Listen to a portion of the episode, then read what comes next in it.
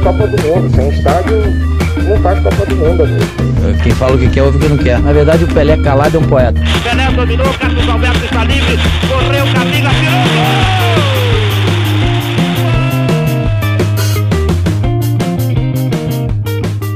Olá para você, amigo corneteiro. Estou de volta. Eu sou Rafael Moraes.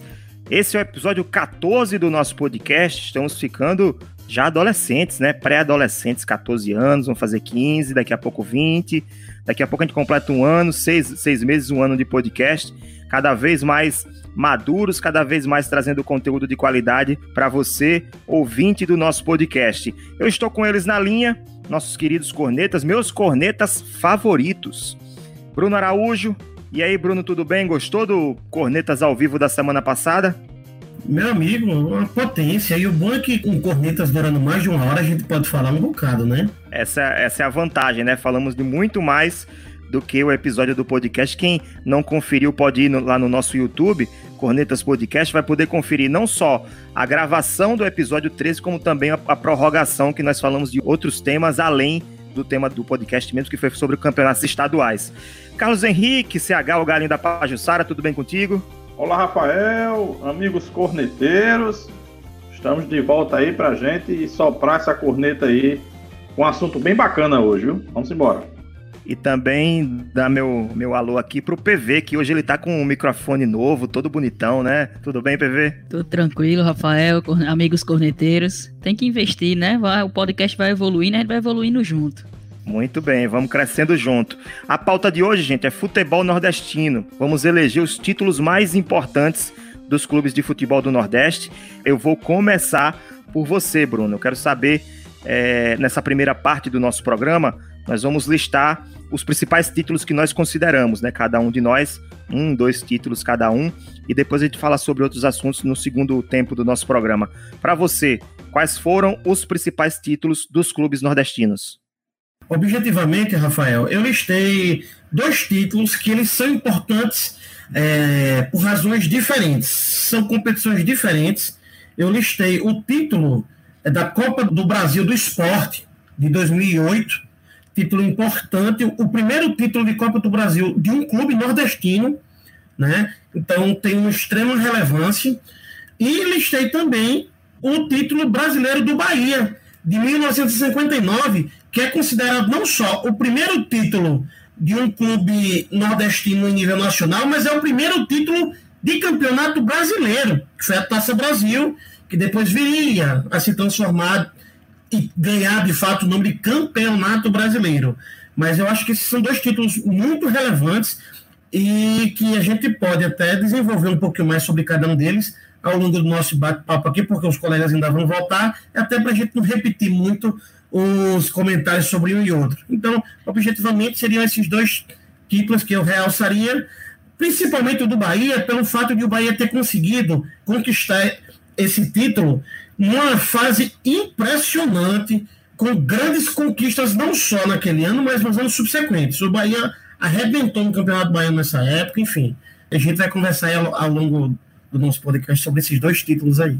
E foi um título na era Pelé, né? Acho que isso deixa o título do Bahia ainda mais impressionante. Aquele Santos de Pelé. dos Santos de Pelé, na verdade. Melhor de três jogos e o, o, Bahia venceu o Santos de Pelé. O Santos de, de outros tantos craques, de Pepe, enfim. Pepe, Doval. É, o treinador era o Lula, né? Esse Santos que foi campeão mundial em 62 e 63. Então não foi um título qualquer do Bahia em 1959. Foi o título em cima do melhor time, quiçá, do mundo. O Santos que viajava o mundo inteiro. Eu estou lendo sobre o Pelé recentemente e ele fala que ele nunca pensou em sair do Brasil. Inclusive, ele só foi sair do Brasil quando estava se aposentando para ir para o Cosmos, né?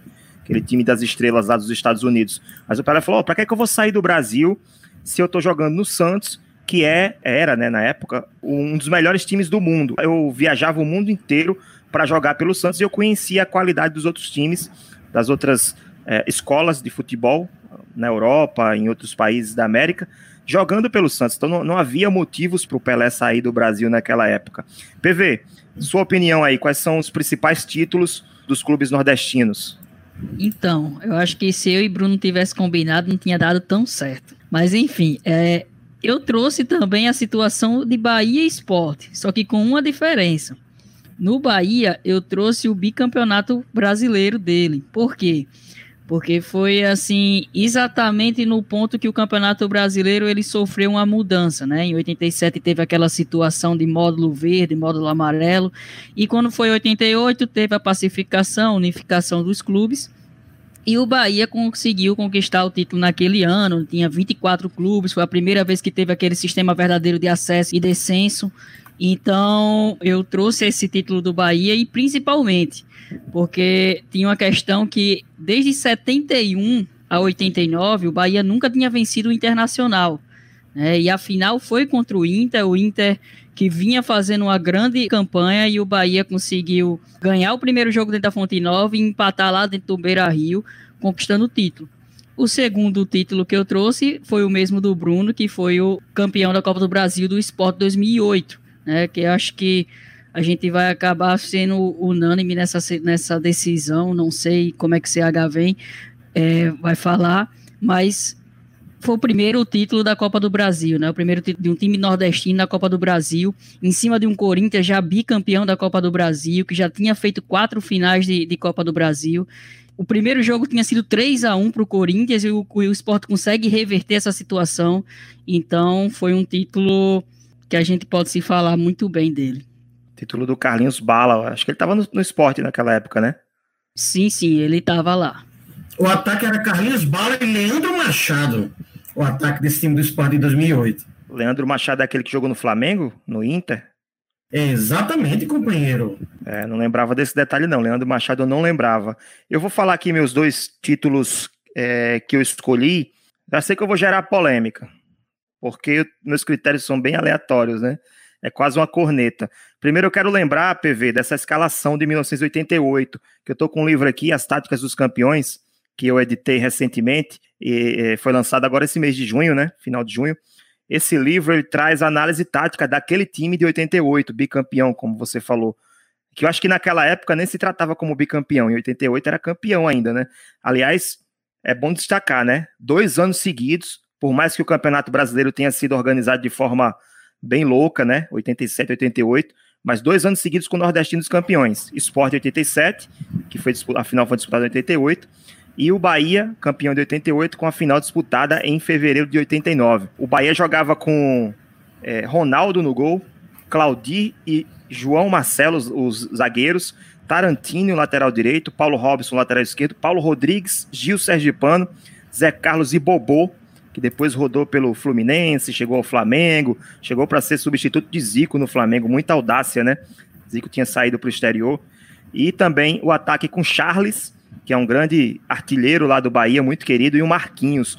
O treinador era somente Evaristo de Macedo, né? Jogou no Barcelona, foi campeão com o Grêmio, campeão mundial da Libertadores no início da década de 80. Era um time que jogava redondinho, empatou em 0 a 0 com o Internacional em 19 de fevereiro de 89, foi no Beira Rio, quase, quase 80 mil pessoas no estádio. O, o Bahia conseguiu calar o Beira Rio nesse dia. Então, o título de 88, para mim, é um dos mais importantes, eu considero, porque foi o último título é, de grande relevância de campeonato brasileiro, o último título de campeonato brasileiro dos clubes nordestinos. Se o Vitória tivesse ganho em 93, seria maravilhoso, né? Imagina aí, 87 Sport, 88 Bahia, 93, o Vitória foi vice, né? Poderia ter sido campeão em cima do Palmeiras, mas o Palmeiras também era uma baita seleção. Roberto Carlos tinha. Uh, eu estava vendo agora há pouco aqui a, a decisão do campeonato. O, o time do Palmeiras tinha. Só para vocês terem noção: Roberto Carlos, César Sampaio, Mazinho, Edilson Capetinha, Zinho, Edmundo e Evaí. Ainda tinha Marcos no banco. É, o Amaral era reserva também, o Sorato, atacante que foi do Vasco. O Vitória tinha o Dida no gol aquele Dida que nós falamos muito aqui, né, CH, que seu pai descobriu ele lá em Arapiraca e o CRB não quis levar, e o Alex Alves era o atacante, centroavante do Vitória da Bahia, mas o meu voto é pro título do Bahia em 88. O outro título que eu escolho, porque eu quis também trazer uma parte, destacar a relevância, a importância dos títulos regionais da Copa do Nordeste. Então vou destacar o título do Campinense em 2013. Não significa que seja um maior título de um clube nordestino. Mas a relevância desse título para o futebol paraibano é enorme, né? Porque até então O futebol da Paraíba não, não conseguia passar das fronteiras da Paraíba e conseguiu ser campeão em 2013 com o Campinense, o, vice foi o Asa de Arapiraca. Inclusive, o artilheiro daquele ano foi o Rodrigo Silva, do ABC. Eu estou vendo aqui o registro daquele campeonato. O Campinense conseguiu ganhar em 2013. E, para mim, se eu for pegar todos os títulos de Copa do Nordeste e colocar na mesa qual título foi mais importante para tal clube ou tal federação, né, entre aspas, tal estado. Para mim foi o do Campinense, muito mais inclusive do que o próprio América em 98, porque o América estava nadando numa maré muito muito boa na Série A do Campeonato Brasileiro, 97, 98, o título foi em 98, então para o Campinense foi surpreendente e foi muito é, é, relevante para o futebol paraibano. CH, sua opinião? Bem, Rafael, eu tenho aqui, antes de falar os meus, a escalação do Campinense, tá? Vou me intrometer na sua conversa, foi Pantera, aquele conhecido aqui do nosso futebol, Thiago Granja, Anderson Rosa, Roberto Dias e Panda. E no meio de campo, Dedé, Divânio, Gleidson e Bismarck. Zé Paulo e Jefferson Maranhense, o treinador Oliveira Canindé. Bom, ao detalhe aí, é, eu gostaria de acrescentar não só títulos, mas feitos. Tá? Os títulos, eu vou chover no molhado, para mim, é o título do Bahia de 59, por tudo que representou, o primeiro do Brasil em campeonato de clubes do Brasil, né? E venceu nada mais nada menos que o Santos de Pelé, Pepe, né? Mengalvio, não tem o que explicar, né? Então foi um feito assim colossal, ainda mais com o time nordestino. Então, o título brasileiro de 1959 e eu divido muito em questão de título, o título do esporte em 2008, da Copa do Brasil, e o bicampeonato do Bahia, né? Só que eu acho que o do esporte 2008 leva uma ligeira vantagem por tudo o que aconteceu com o esporte. Teve que virar um placar, sofreu muito durante a sua campanha, né? Chegou a perder para o Corinthians no primeiro jogo, né? Passou alguns maus bocados aí durante a sua trajetória, mas conseguiu de forma heróica ser campeão da Copa do Brasil. Então, para mim, esses são os dois títulos mais importantes do futebol nordestino. Mas vamos falar dos feitos. Eu acho que tem alguns feitos que, para esses clubes, podemos considerar um, quase um título. Alguém aí sabe quem foi o único time nordestino a chegar numa final internacional de um torneio internacional? Não é difícil para quem torce para o rival dizer, mas foi o CSA. CSA né? come, foi CSA Comebol, na Copa Comebol de 1999, né? Chegou na final, ganhando de 4 a 2 na primeira partida do Tajeres de Córdoba, né, lá no Rei Pelé, com três gols do Missinho e um do Fábio Magrão. E o Talheres tinha um astudilho que chegou até a jogar aqui no América de Natal. Aí na volta invent, né, inventou de perder de 3 a 0 e o sonho se esvaiu é, do seu único time nordestino campeão internacional. Mas eu acho um feito assim sensacional de ter chegado a uma final né? apesar de um torneio de qualidade meio obscura, mas mesmo quando esse torneio era obscuro, nenhum time Nordeste conseguiu esse feito. Né? E outro feito legal que eu acho é, muito interessante de um time nordestino, você também acabou de citar, né? Considero o Campinense, né, que foi um título, não foi um dos mais importantes, mas o Campinense, por tudo que representa o futebol paraibano em termos de peso, de, de estrutura, de condição econômica, etc., né? Eu acabei falando que era feito, né? Esse aí também é um título, né? Corrigindo aqui. O, único, o maior feito, eu acho, o vice-campeonato da Comebol do CSA.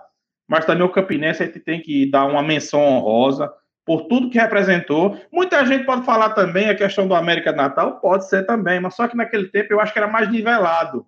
Era mais o América tinha grandes valores, né? Grandes jogadores, né? Tinha os times mais nivelados. Campinense não. Campinense era um time que ninguém dava nada. Quem fosse apostar ia ficar rico em apostar no Campinense, né? Então eu acho que esses aí foram para mim os dois títulos mesmo. O Bahia 59 e o Sport 2008, mas o feito para mim o vice-campeonato da Comebol do CSA, né? Um time que estava lá embaixo naquela época e conseguiu esse feito impressionante, o único time nordestino a chegar numa final internacional. Vamos chamar a corneta aleatória. A PV tá maluco pra falar, mas eu vou, eu vou chamar você pra falar, não se preocupe não. Primeiro responda a corneta aleatória desse episódio do futebol nordestino. Pergunta é a seguinte: o desafio é o seguinte, PV. Quem é o melhor treinador da história do futebol nordestino para você? Rapaz, essa pergunta agora foi meio difícil, mas pegando os títulos, né, que a gente acabou de, de citar, e assim, eu não vou falar muito de 59 porque eu não vou dizer que eu tenha me detalhado muito sobre o título de 59. Sei que foi em cima do Santos de Pelé. Mas eu acredito que o Evaristo de Macedo ele pode ser um dos citados. É, ele é ídolo no Bahia, se eu não me engano, é ídolo de outro clube aqui do Nordeste. Me foge a memória agora, mas eu Santa vou. Cruz. Com o nome dele, Santa Pronto, Santa Cruz. Então eu vou de Evaristo de Macedo.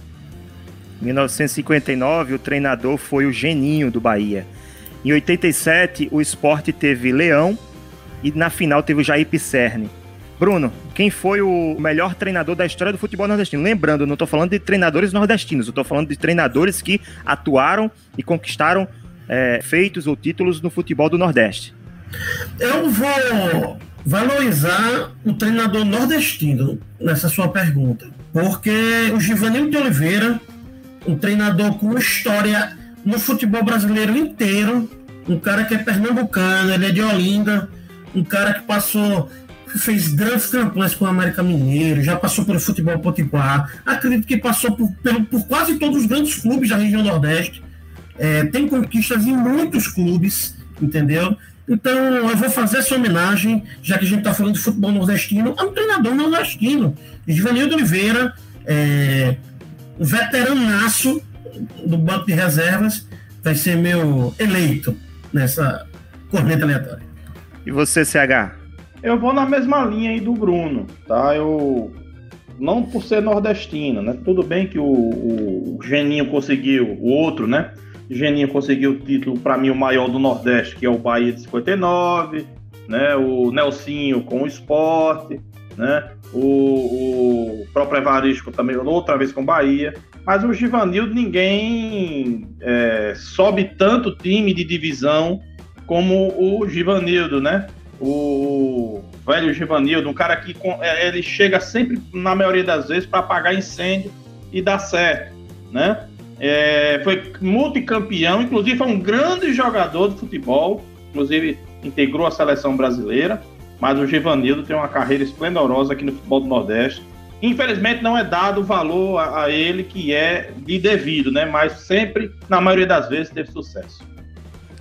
É, eu vou ficar também com, com o Givanildo pela história que ele tem pelo futebol nordestino, por tudo que ele fez. Se a gente for considerar títulos por títulos, o, nós teríamos treinadores até à frente dele aí, né? O próprio Evaristo, que foi campeão brasileiro, teve o, se eu não me engano, foi Nelsinho Batista em 2008 com o esporte, foi isso, né?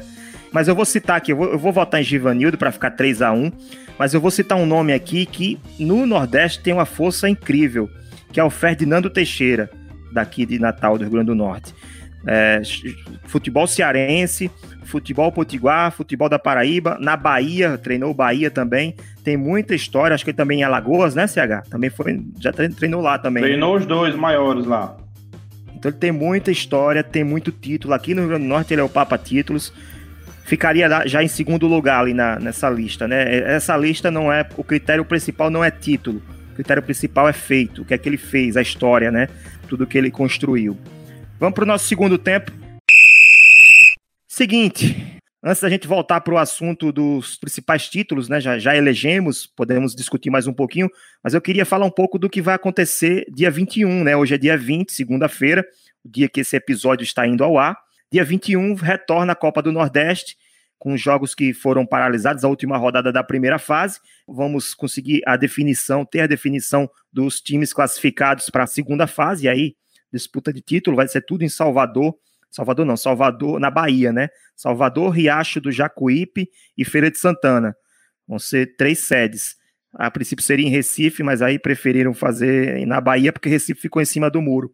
Eu queria ver com vocês, a gente consegue tentar definir aqui quem são os, os principais, né, os favoritos a, a esse título do Nordeste de 2020. Os jogos que vão acontecer, né? Primeiramente, só para atualizar.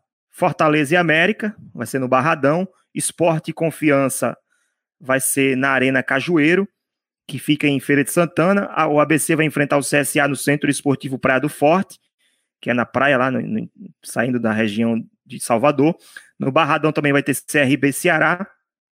Em Pituaçu, Bahia e Náutico. Botafogo e Vitória na Joia da Princesa. River e Santa Cruz no Valfredão. E um jogo cancelado que foi o Frei Paulistano Imperatriz, porque não valia mais nada. E aí, CH? Quem é, quem é favorito aí para levar essa Copa do Nordeste de todos esses clubes que estão brigando ainda? Olha, Rafael, de... se fosse antes da pandemia, eu estava apostando muito no Fortaleza, tá? Mas eu não sei, depois da pandemia, praticamente zerou muita coisa. Vai ter a questão física, né? Como é que tá o ritmo de jogo, apesar do Fortaleza, essa semana que passou, ter vencido o Ceará no clássico rei lá do Ceará por 2 a 1 né? Vem aí com certa força, né? É, fica muito difícil eu dizer quem é o favorito hoje, porque ninguém está jogando. Só o desses que estão aí, só o Fortaleza jogou e o Ceará, né? Jogaram, na verdade. Nenhum outro jogou, né? Então, só joga os treinos. Então, fica muito complicado a gente falar nesse momento quem seria o favorito diante desse fato. Mas antes da pandemia, eu apostava no Fortaleza. Mas, se a gente juntar o que era antes da pandemia, com a parte teórica, a qualidade técnica, né, o peso da camisa, tudo isso influi um pouquinho, não necessariamente é a obrigatoriedade de, de ser o sucesso de cada clube, mas influi, obviamente. Eu apostaria em Fortaleza ou Bahia, diante do que o Fortaleza estava fazendo, do momento que o Fortaleza está vivendo, e pelos jogadores que eles têm, um, um excelente treinador que vem se mostrando, o Rogério Senna, e o Bahia, com toda a força que ele tem, né, os jogadores de qualidade, né, um treinador muito bom, né, para mim são os dois fortes favoritos para esse título da Copa Nordeste. Mas Campinense, América de Natal, estão aí para contar a história, né? Podem uhum. dar uma surpresa aí, quem sabe. O América de é. Natal, CH, já está eliminado, não tem mais chance de classificar, não. não. O que eu quis dizer na história, América de Natal sim, não era favorito, sim, sim, Campinense não era favorito, então, é, para mim, Fortaleza e Bahia são os favoritos, mas nada, nada descarta uma surpresa, como foi Campinense, América, né, então. A, a, situação hoje é Fortaleza em primeiro no grupo A, Bahia está em segundo, mesmo número de pontos, 14. O Botafogo da Paraíba está em terceiro com 12. Aí vem ABC e Esporte brigando pela quarta colocação, a última vaga. O ABC está com nove pontos, o Sport também tem nove, mas perde no saldo de gols um gol a menos, é, tá com menos um e o ABC tem saldo zero. O ABC enfrenta o CSA, que já não tem chance, e o Sport vai jogar contra o Confiança, que está é, liderando o segundo grupo. O grupo B está em primeiro com 13. Oi. O CRB também está na briga. É remota a chance, Sim, mas também claro. tem chance, tá? Tem oito pontos, né? Se vencer, o CRB é. tem que ganhar do Ceará e torcer contra o Sport e ABC. O Confiança está em primeiro no grupo B com 13, Vitória também tem 13, Náutico 11 e o Ceará tem 11. O Santa Cruz tem chance também, dependendo de resultados, está com 10 pontos. São os clubes que ainda têm chances de classificação. PV, a pergunta para você é mais técnica. É, desses clubes que voltaram a, a, treinar antes e já estão jogando, exemplo do Ceará de Fortaleza, como o CH é, citou, e o próprio América daqui de Natal, que mesmo não tendo chance da Copa do Nordeste, começou a treinar um pouco antes que o ABC, por exemplo. Esses clubes levam vantagem realmente por terem voltado antes, ou você acha que isso é irrisório diante da situação que nós nos encontramos hoje, de praticamente três meses ou, ou mais de três meses sem atividades, sem treinos e sem competições? Então, Rafael, é uma questão assim muito que fica muito sem garantia, né? A gente não tem como falar tanto sobre isso, porque a gente pode utilizar o exemplo do Campeonato Carioca. O Flamengo voltou muito antes do Fluminense e mesmo assim foram três jogos equilibrados. O Fluminense ganhou um turno, os dois outros jogos foram muito equilibrados, mesmo o Flamengo tendo treinado um mês a mais e mesmo assim teve aquela questão é, de não ser tão fácil como se esperava. Mas vindo para a situação da Copa do Nordeste, semana passada houve, né, esse jogo do Fortaleza e Ceará, que eu assisti, eu vi o Fortaleza ainda muito bem. Fortaleza antes da pandemia e pós-pandemia, Claro que existe a diferença física, existe uma diferença de ritmo de jogo, vai existir essa diferença, mas o time continua com os mesmos padrões de jogo, continua com a mesma movimentação, organização de jogo. Então, eu vou com o CH, que o favoritismo do Fortaleza ainda, para mim, continua.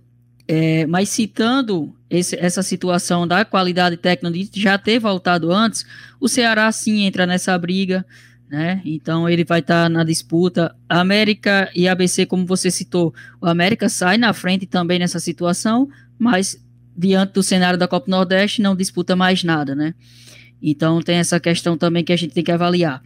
Mas eu queria deixar bem mais clara a minha situação dos favoritos. Eu acredito que o Fortaleza é o favorito, mas a gente não pode esquecer de Bahia e Ceará. Né? O Ceará já voltou perdeu o jogo com Fortaleza, mas tem um, um, elenco muito qualificado. O Bahia tem um elenco muito qualificado, tem o peso né, da sua camisa que pode fazer chegar, mas confesso que estou na torcida pelo líder do grupo B. A família está em jogo aí, né? Tem, meu irmão tá, é o analista do Confiança, então estou na torcida do Confiança aí fazer uma, uma zebra aí, como disse o CH, fazer um Campinense, uma América dar uma chegada aí nessa Copa do Nordeste. É, o Confiança que já subiu para a Série B, da C para B no ano passado. Quem sabe não consegue beliscar também. Pena que perdeu o Daniel Paulista, treinador, né? Foi para o esporte, mas está dando uma sequência muito boa. Vamos ver como é que vai voltar depois dessa paralisação. Uh, Bruno, o que, é que você acha aí? ABC, Esporte e CRB? Quem tem mais chances de seguir em frente nessa competição? Rafael, objetivamente, se a gente for olhar a questão de pontuação, saldo, e for observar os confrontos que vão vão ser feitos, o ABC vai pegar o adversário teoricamente mais fácil. O ABC vai pegar o CSA, né, que é justamente o lanterna do outro grupo, né? Ele tem quatro pontos só o CSA, então tem uma vantagem considerável. O ABC, se a gente for analisar exclusivamente essa questão do desempenho e de como isso se reverter em resultado. Só que a diferença de ABC e esporte está hoje no saldo de gols. O esporte pega o confiança, que é o líder do grupo B, do mesmo grupo do CSA. Então, se a gente for observar exclusivamente com relação à produtividade e ao que já se fez no campeonato, é, o ABC teria mais vantagem e mais chance de, de avançar para a próxima fase. Né? Ele precisaria vencer com a quantidade de gols superior ou igual à quantidade de gols marcados pelo esporte.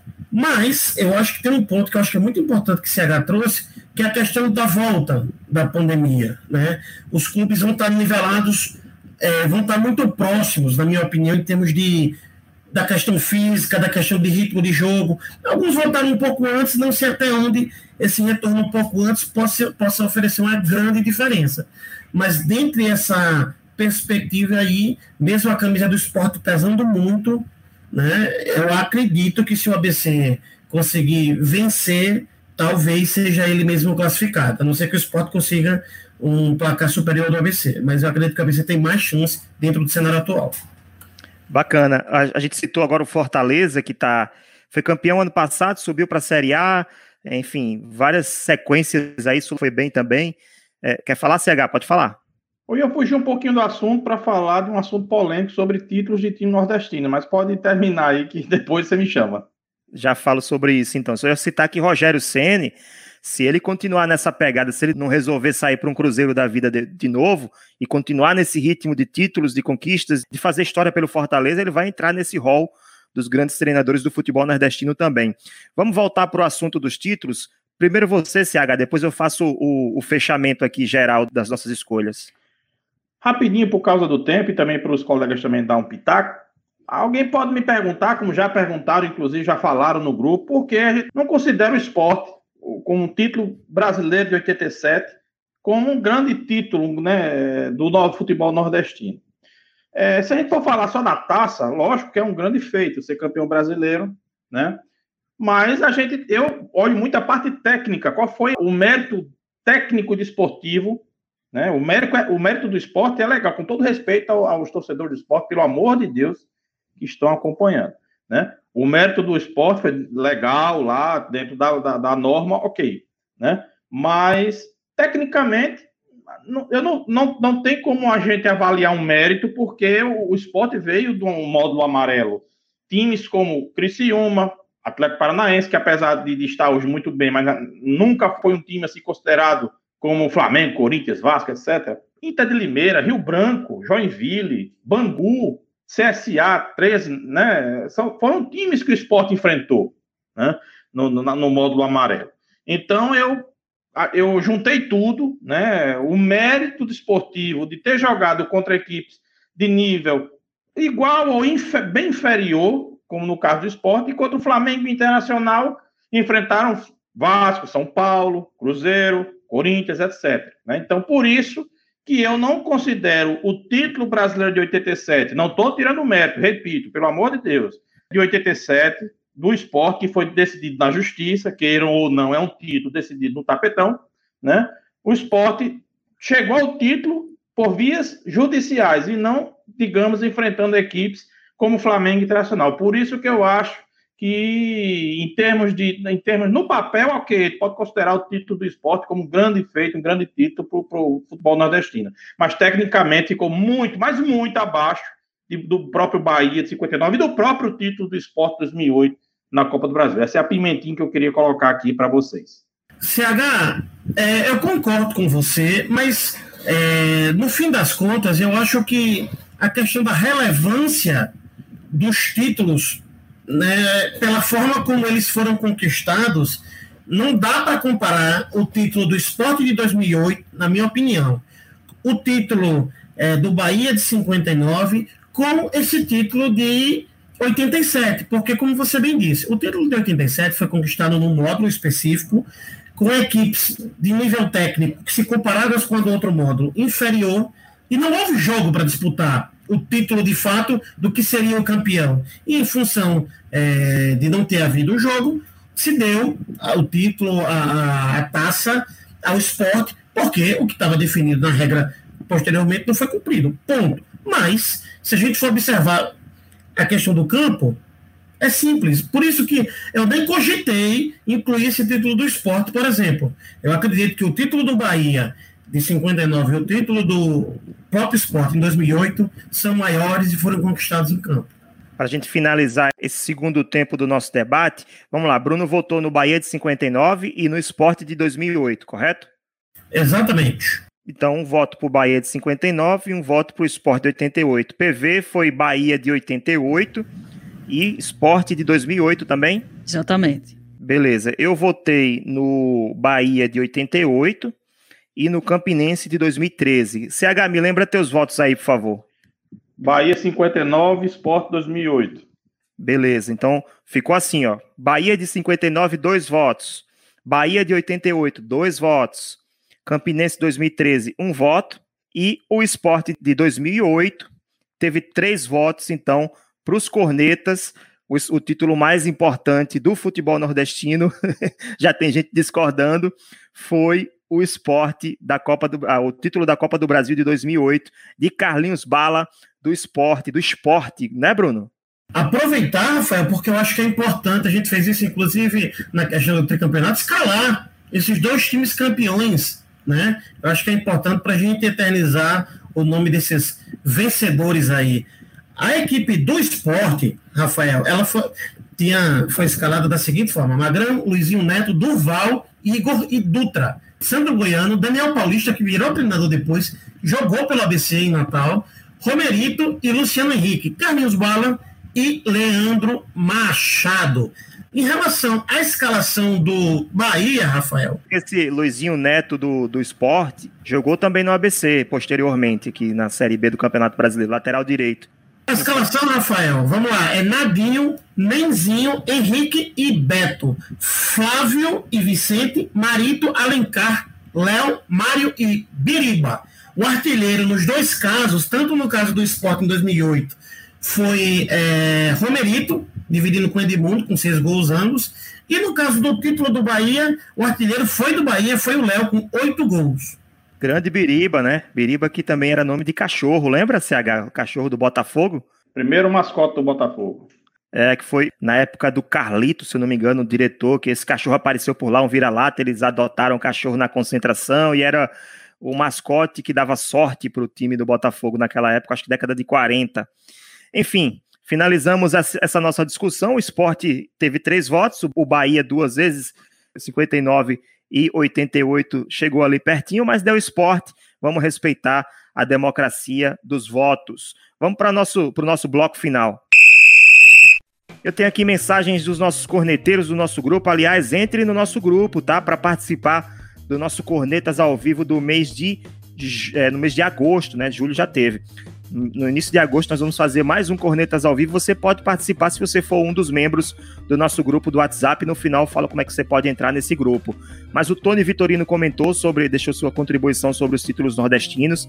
Ele considera que os títulos do Bahia de 59 e 88, o Esporte de 87 e a Copa do, do Brasil de, de 2008. Faltou, faltou fazer um filtro aí, né, Tony? O Ernesto falou do título do Bahia de 59, que matou, foi um time que conseguiu matar o Vasco e o Santos de Pelé dois grandes clubes da, da época. Ah, o Campeonato Brasileiro de 88 do Bahia, ele também cita, e o Esporte em 87. Ele também fala do, da Série B do Fortaleza em 2018, que foi o único do Nordeste campeão na era de pontos corridos. Importante saber disso, né? Eu não estava atento a esse detalhe. O Fortaleza de 2018 com Rogério Ceni. É, o Tony também citou o Náutico, ex-campeão pernambucano de 63 a 68. Cita o ABC campeão brasileiro de 2010 e aí foram, foram citando aqui o América de 98, citaram também alguns acessos dos clubes nordestinos. A discussão vai rolando aqui e é diariamente. Quem não, não conhece ainda o nosso grupo, entra no nosso grupo para o Corneteiros para poder participar também dos debates, falar sobre temas variados que nós vamos. Hoje mesmo, antes da, do, do programa ser gravado, nós estávamos discutindo sobre transmissão a essa nova MP que pode virar lei, enfim, a, a, os direitos de transmissão no Brasil discussão foi muito boa, muito aprofundada. Um abraço para vocês que estão acompanhando também, uh, estão acompanhando o nosso podcast e estão também no nosso grupo do Zap Zap. É isso, gente. Finalizando nosso episódio de hoje, já passamos do tempo, inclusive, chegamos ao fim desse episódio número 14. Obrigado, meus cornetas. Valeu, Bruno, CH, PV. Obrigado a você, ouvinte, que ficou conosco até o fim. Voltamos na semana que vem com mais um episódio. Lembrando que você também pode participar do nosso programa, como eu falei, você pode ser um corneteiro. Acesse www.cornetaspodcast.com e clique no menu Seja um Corneteiro e solicite a sua participação para entrar no grupo, nosso grupo no WhatsApp. Lá você vai poder enviar sua mensagem, vai poder debater os temas, sugerir pautas e conferir os bastidores do programa. E não esqueça de nos seguir no Twitter e no Instagram, no arroba Cornetas Podcast, assinar o Cornetas na sua plataforma de podcast preferida. Fim de jogo, gente. Terminamos mais um episódio. Um forte abraço a todos e até a semana que vem.